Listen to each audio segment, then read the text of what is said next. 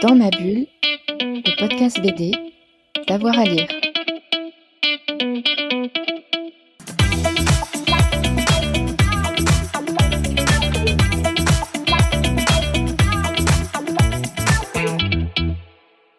Bonjour à tous et à toutes, bienvenue dans ce nouvel épisode de Dans ma bulle, votre podcast 100% BD avec avoir à lire. Vous le savez, régulièrement avec Thomas, on parle des adaptations euh, des bandes dessinées au cinéma, on parle des films tirés donc euh, du monde des bulles et euh, des cases. Et on va reprendre aujourd'hui nos émissions avec Django Unchained, un western américain qui a été porté à l'écran par Quentin Tarantino, c'était en 2012 déjà, euh, exactement. Il y a eu cinq Oscars, dont celui du, meilleur film en, 2013. Il y a eu le meilleur acteur euh, pour le second rôle, euh, meilleur scénario original pour Quentin Tarantino. Bref, ce fut un succès, mais on va revenir là-dessus. C'est tiré d'une BD. Thomas, bonjour. Salut Jérôme, salut à tous. Alors, parle-nous un petit peu de Django. à la base, on, on a un album. Ouais, alors en fait, pas du tout. Pas du, tout, pardon. Non, c'est l'inverse. C'est l'inverse. C'est l'inverse, évidemment. C'est intéressant. C'est précisément pour ça que moi, j'avais envie d'en parler aujourd'hui parce que je ne suis pas certain que cette bande dessinée soit si connue que ça. Alors, évidemment, je crois qu'on connaît tous le film, Django Unchained. On va juste replanter un petit peu le décor. Euh, en 2012, donc sort Django Unchained, réalisé par Quentin Tarantino. Il vient corriger une anomalie majeure dans la filmographie de Quentin Tarantino, puisque c'est le premier western de son réalisateur, alors qu'on sait très bien que Tarantino est un fan absolu euh, de western, notamment des westerns spaghetti, film italien des années 60, et également de Sergio Leone. Et donc, dans euh, ce film-là, Django Unchained, il va réaliser son propre western et rendre hommage à un très grand western spaghetti des années 60 qui est euh, sorti en 66, réalisé par Sergio Corbucci, que, que Quentin Tarantino euh, adore absolument. Hmm. Donc, pour ce film-là, ouais, excuse-moi, Jérôme. Non, non, vas-y, vas-y, vas-y, je t'en prie, je te laisse finir. Pour ce film-là, il rédige un, scénario qui va être récompensé, hein, comme tu l'as dit, euh, comme tu l'as dit, de l'Oscar du meilleur scénario. Et moi, je trouve que c'est tout à fait euh, mérité parce que son scénario, il est absolument fantastique. Et ce scénario-là, il a été un petit peu modifié au cours de la vie du, film, pour les besoins du film, évidemment. On ne prend pas toujours la première version euh, de son scénario pour le porter à l'écran. Et eh bien, c'est précisément pour ça que la bande dessinée est intéressante, puisque c'est la plus-value qu'offre la bande dessinée. le scénario original, en tout cas la première version euh, du script de Quentin Tarantino, a été adaptée pour cette bande dessinée, en réalité. Euh, donc, euh, vous ne retrouverez pas exactement la même histoire dans la bande dessinée. et dans le film. Donc on retrouve ouais, cette adaptation qui va être réalisée, je crois, un an après, adaptée par un certain Reginald Hudlin, que moi je ne connaissais pas, que je ne connaissais pas du tout. Mais il faut savoir que cette euh, cette adaptation en bande dessinée, elle est validée, approuvée, certifiée par Quentin Tarantino, qui, signe même la préface de la bande dessinée et qui est lui-même un immense fan de comics, euh, à tel point euh, qu'il a même dit alors vous savez peut-être que le personnage de Django dans, son film est, un peu inspiré de, de Zorro. Et donc j'ai lu ça récemment. En fait, Tarantino a, toujours dit qu'il aimerait bien réaliser un crossover entre Zorro et Django Unchained. Tiens, pas mal. Et en fait, j'ai appris, en faisant des recherches pour l'émission, qu'il existe un tome de, comics euh, qui fait le crossover entre Django et, euh, et Zorro. C'est paru chez Dynamite euh, Entertainment, mais c'est jamais paru en France. Donc moi, je ne l'ai jamais lu, probablement que vous non plus, mais en tout cas, sachez que ça existe. Et faisait, euh, euh, faites votre, votre petite euh, recherche pour, pour aller voir tout ça. Ouais, alors dans les précisions, hein, cette version BD est sortie en 2013, un an après le, le, cinéma. Euh, début 2014, chez nous, c'est chez euh, Vertigo, chez, chez Urban euh, Comics. Tu parlais de Reginald Hudling, et eh ben, il a notamment scénarisé des épisodes de Black Panthers, de Spider-Man, des X-Men. Donc c'est vraiment un pur produit du comics américain. Alors c'est un peu différent parce qu'évidemment là on parle de, l'album et du film. D'habitude on parle des films tirés un petit peu des, albums. Quels sont les grandes différences en termes de, scénario, euh, est-ce que tu, les connais? Est-ce que ça change beaucoup? Alors, ça ne change pas fondamentalement les choses, évidemment. Euh, il y a plusieurs choses à dire. D'abord, l'adaptation en bande dessinée, elle est réalisée en plusieurs parties.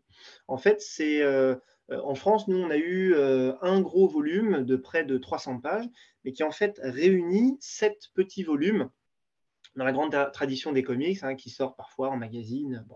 Donc nous, on a cette réunion-là de ces sept volumes-là, et qui ne sont pas tous colorisés de la même manière, qui ne sont pas tous découpés de la même manière. C'est assez intéressant de, euh, de voir plusieurs auteurs euh, euh, s'atteler au travail. La grande différence dans le scénario, enfin il y a deux grandes différences dans le scénario. D'abord, c'est que l'histoire de la femme de Django, Brumilda, est un peu plus détaillée. Hein, on prend un peu plus le temps de développer ce personnage-là et on développe également l'interaction entre deux personnages, entre Django, donc le personnage principal, et Steven, qui est euh, l'esclave de maison du grand méchant euh, Calvin Candy, interprété dans le film par le, grand Leonardo DiCaprio. Et ces deux personnages-là qui se détestent absolument, et on va détailler un petit peu dans cette première version du script pourquoi ils se détestent autant. Ça a été coupé dans, le film pour donner un peu plus de rythme. C'est déjà un film qui dure près de 2h40, quelque chose comme ça, donc c'est pas plus mal aussi. Hein. Ouais, en tout cas, c'est un, bon complément. Il y a, euh, j'ai noté, il y a quatre dessinateurs différents euh, pour, euh, pour Django. Alors, en termes d'esthétique, est-ce que c'est cohérent tout ça quand même Quatre dessinateurs, il faut une lignée? Et puis par rapport aux films, parce que les films de, Tarantino, c'est toujours des objets cinématographiques particuliers, notamment au niveau de, l'image. Est-ce qu'on retrouve un peu l'ambiance, quoi? Ouais, alors on, on retrouve l'ambiance. tu parlais des quatre dessinateurs. Effectivement, ils ont. Alors, les, lignes directrices sont quand même respectées. On est sur du comics américain. Euh, la, trame est tout à fait cohérente. On passe pas du tout au tout euh, non plus d'un volume à l'autre.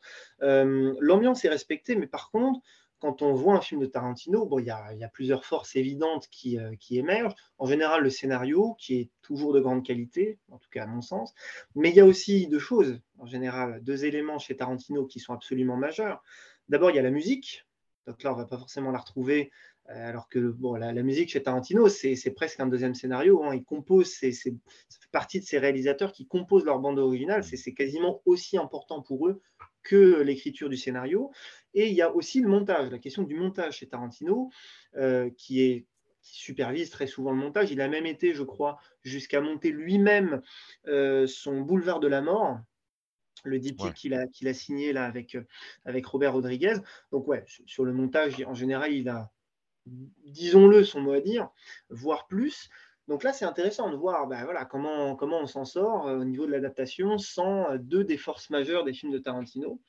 Ben pour moi, c'est là où euh, la qualité du scénario de Tarantino transparaît, parce que donc l'ambiance est respectée. Moi, je trouve que l'œuvre garde toute sa force, vraiment, et en, gardant toujours cette, capacité à faire évoluer les, personnages et en détaillant d'autant plus euh, les interactions euh, qui, euh, qui vont avoir lieu entre eux. Je, te disais tout à l'heure que, notamment entre le maître de maison du, grand méchant et Django, la, relation est un peu plus détaillée. Donc, on, on retrouve de ça.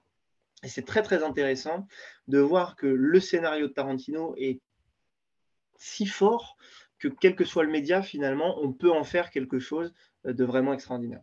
Ouais, dernier petit, mot, il y a quelques euh, critiques sur le web qui, qui parlent euh, de, de, petites pertes, notamment au niveau de, de l'humour, euh, de certaines situations, ou parfois du sadisme aussi dans, dans, certaines autres. c'est le cas, tu es d'accord avec ça ou pas du tout?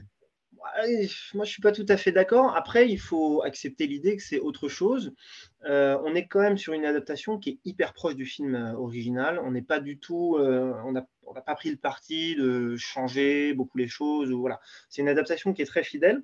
Moi, je ne trouve pas qu'on perde tant que ça. Après, il faut jouer avec son, il faut jouer avec son média.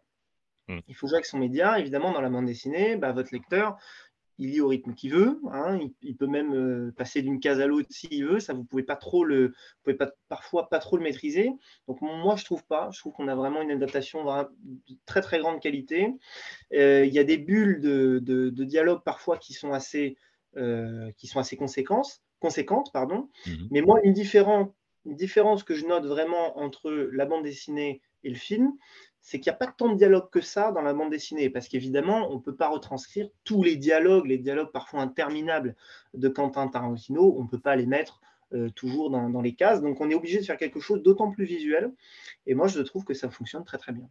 Bon, très bien. En tout cas, tu nous le, tu nous le conseilles, cette adaptation dans, dans ce sens-là. Merci beaucoup, Thomas.